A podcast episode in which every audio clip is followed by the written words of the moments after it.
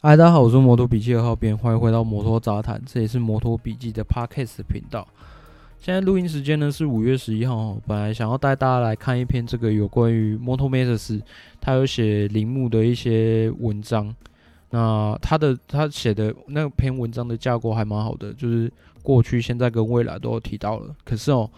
我们上一次晚点名也有稍微提到过嘛，这个铃木在二零二二年赛季之后呢，可能会退出 MotoGP。哎，为什么有可能呢？理论上上一周是日本的黄金周，所以呃，铃木的母场那边没有任何的消息，这个是可以理解的。可是，在礼拜一到礼拜三，呃，铃木母场呢还是没有任何的消息的时候，呃，他可能就是真的要装死到底了。那也就是说，可能在礼拜四，呃，因为这一周有法国站嘛，在礼拜四的记者会。这些媒体可能会对这些车手啊，或是工作人员啊、车队人员啊，就是穷追猛打，看可不可以问出一些什么样的消息、什么样的回应。可是我在想哦，如果这些车手或是车队人员他们真的，呃，他们也是什么状况都不知道的话，那最好还是不要多做回应会比较好啦。这个少说少错嘛，对他们来讲才是一个比较有保障的事情。所以呢，在没有这个铃木母场的回应的状况之下，哈，我想说这篇文章先不要分享给大家好了，等到之后再再再好好的，就是让带大家看一下过去的一些事情，跟现在的一些事情，跟以后可能会发生的一些状况，这样子。那我们今天要讲什么长篇新闻呢？好，这其实在粉专已经有贴两三篇文章了，哦。这个是 Matt Oxy 在五月十号呢发布在他自己的这个 Moto Sports Magazine 的这个网站上面呢，也就是有提到这个 MotoGP 胎压的部分哦。其实，在发布这篇文章之前呢，呃，Matt Oxy 他还在自己的推特卖了一下关子，说，我们即将要发布一则这个有关于 MotoGP 一个重磅级、炸弹级的一个长篇新闻啊。当时底下留言，大家还在猜说，诶、会不会是铃木的一些消息呢？结果后来看到文章才发现是这个胎压的问题哦。其实在，在呃摩托车或者在摩托车赛事里面啊，前轮一直是一个很重要的部分哦，因为它决定了你就是过弯啊，或者是刹车支撑性啊，一些非常关键的一个部分。那其实我们在之前。就有提到说，米其林它其实的强项一直都在后轮，它的前轮呢，我自己的感觉，我自己的认知是，它的这个工作的甜蜜区好像很狭窄，你的刹车跟你的悬吊还有胎压、胎温都要配合的很刚好，才能发挥出它很好的效率。哦，近年来哦，很多车手因为这个前轮的这个胎压啊，就是太多了，所以呃，改变它这个轮胎的外形嘛，那也就变成说这个降低了抓地力，然后呃，失去了很好的成绩。诶，感觉上这样子，如果很直觉的想一下，诶，稍微降低一下胎压，是不是可以让它接触面积可以稍微多一点？那是不是可以增加一点抓地力呢？诶，感觉上好像是一个。呃，蛮直觉、很好理解的做法。诶，可是如果这个这么直觉的做法有效的话，为什么大家之前都不做呢？其实是因为这个 MotoGP 啊，呃，有这个最低胎压的这个规范哦。呃，然后防止说啊，这个赛车如果胎压过低啊，有可能造成这个轮胎的呃外胎的一些问题啊。呃，也就是所谓的安全性理由啦。吼。那其实呢，在 WSBK 啊，或者是 F1 呢，他们也有这种就是最低胎压的一个限制的规则哦。好，那这摩托 GP 呢，它的呃轮胎压力最低限制呢，呃，我在粉砖上面 PO 的是不是单位是 PSI 嘛？我把它换算成这个啊，我在粉砖上面 PO 的是 bar，那我在这边就把它换算成大家常用的 PSI 好了。前轮的部分呢，你最低一定要达到二十七点六。那后轮的部分，你最低一定要达到二十四点六，好，这个就是规则的部分。那规则的部分还有一点，呃，我在这边先讲，也就是说，你在正赛里面呢，你只要呃正赛赛程的一半以上都有到这个胎压值的话，那你就没有违反这个规定。也就是说，今天如果赛事是二十四圈，你只要十二圈以上。你的胎压都在这这两个规范值以上的话，那你就没有违规。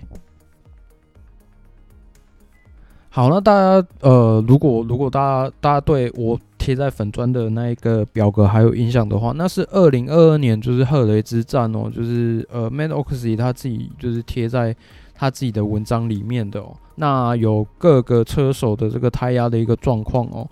我们可以看到这个 Jorge Martin 的部分呢、啊，它的前轮呢，呃是没有达到最低胎压的规定的，那它只有一圈是有在这个胎压以上。那 Pego 的状况就比较夸张一点啊，它是完全没有。好，那 Dov 的部分呢，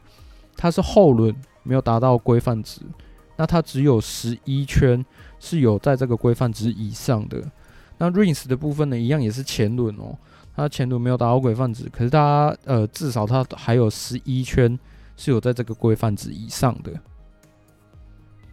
哎、那、为什么这样子，Paco 或是其他车手？哎、感觉上好像还蛮多、蛮蛮多人有违规的嘛？为什么他们都没有呃受到惩罚还是什么的呢？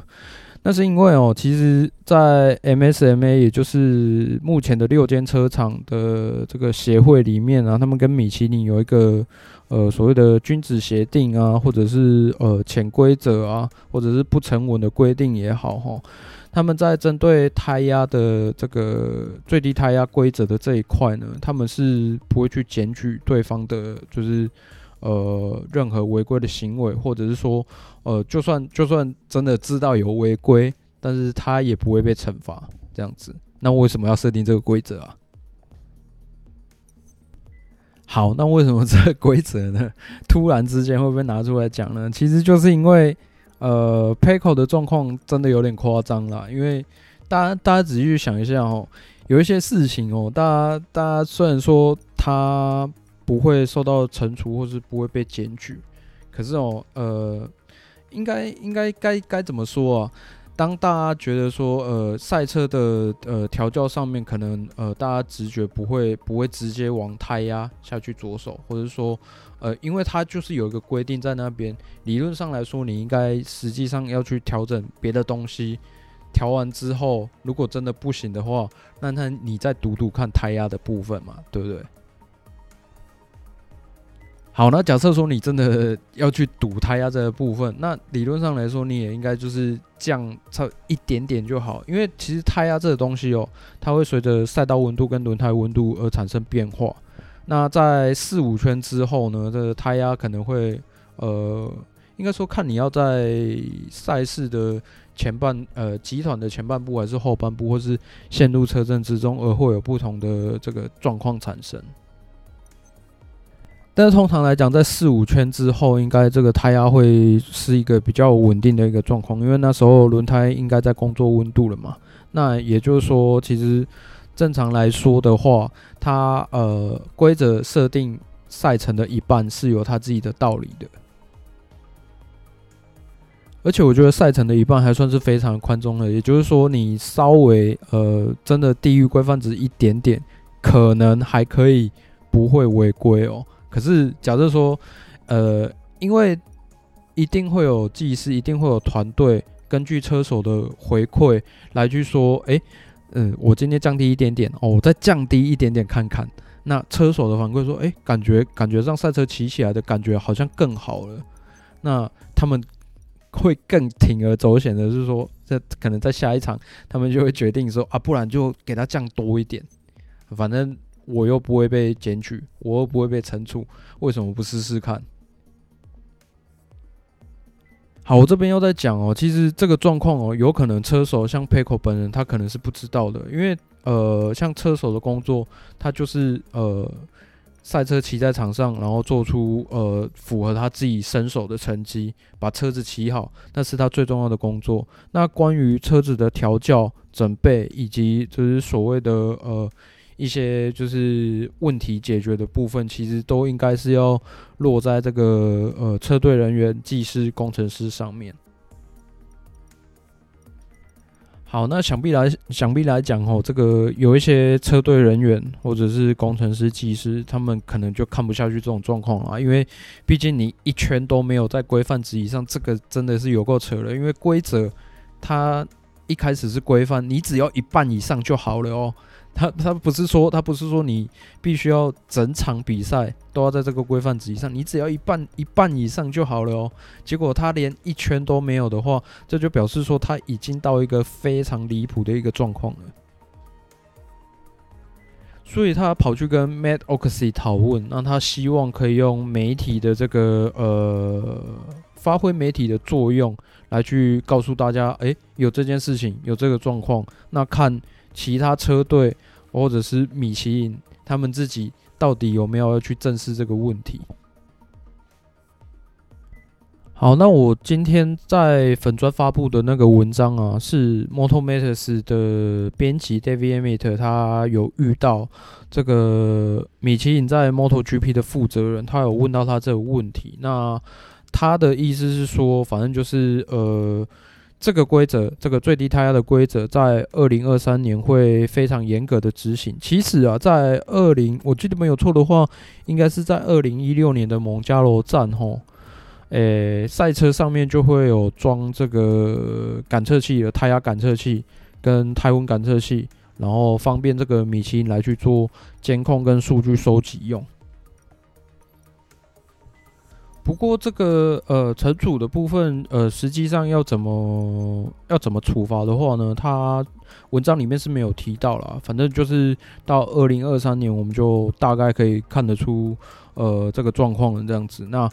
可能在二零二三年，如果这个规则真的有被彻底执行的话，我们大概可以看到，诶，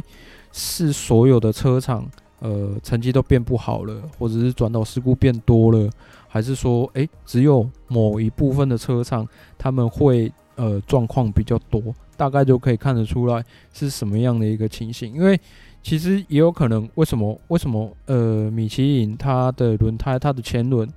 你在你一定要呃把胎压打得比较低，才能发挥出它的这个效用。那为什么你的这个安全最低胎压还要设定在这么高的地方？这个是一个，我觉得是一个比较矛盾、值得讨论的点啊。那看米其林他们自己的想法是怎么样。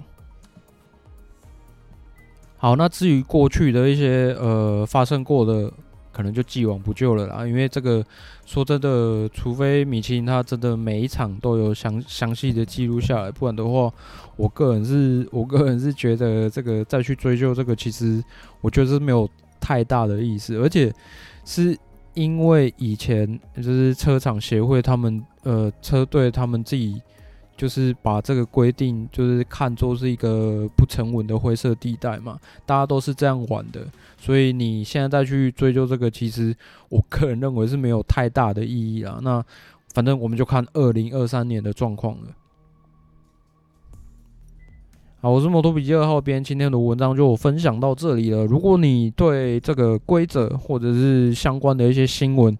或者是相关的呃叙述上有什么样的疑问的话呢？呃，你可以留言或者是私讯到我们粉专再跟我讲。好啦，我们下次见，拜拜。